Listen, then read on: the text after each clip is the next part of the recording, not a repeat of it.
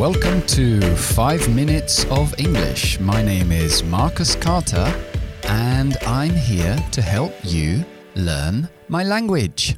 Ok, hoy toca relative pronouns de nuevo, pronombres relativos. Ya hemos visto los pronombres relativos en su forma más básica y para qué se utilizan. Lo resumo y lo repito. Los pronombres relativos se utilizan para unir dos frases. Por ejemplo, en lugar de decir This is a man, he plays tennis, yo puedo decir This is the man who plays tennis. Y así, uno de las dos frases es mucho más natural hacerlo de esa forma. Recordamos que who es para personas, which es para cosas. En lugar de esas dos en conversación, puedo utilizar that informalmente. Y para sitios usamos where para el tiempo, usamos when para posesivos, usamos whose, cuyo. Y para motivos utilizamos why. Bien, entonces hoy vamos a ver um, un poco más allá de lo que es uh, la frase básico. Vamos a ver uh, pronombres relativos con preposiciones. Y eso, esto se, se, ve mucho en inglés y muchas veces se pierde el pronombre relativo, pero se queda la preposición. Y en castellano utilicéis como lo hacíamos nosotros antes, como un inglés más antiguo. Entonces, imaginamos que digo, ese es el hombre con quien hablé ayer.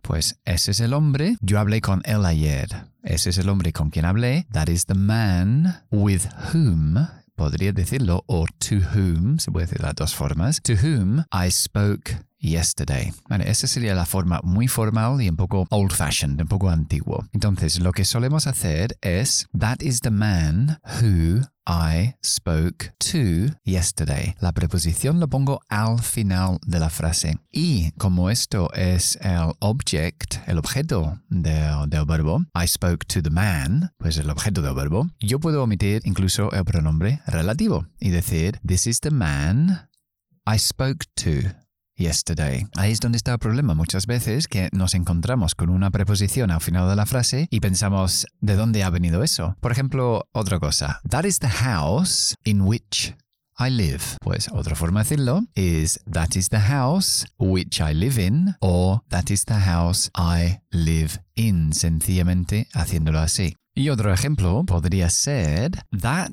is the window through which he fell. Esa es la ventana a través de la cual se cayó. O puede ser that is the window which he fell through o quitamos which. That is the window he fell through. Y así vemos varios ejemplos de poner la preposición después del verbo, pero hay que recordar que esa frase originalmente lo llevaba antes del pronombre relativo y por eso está ahí al final.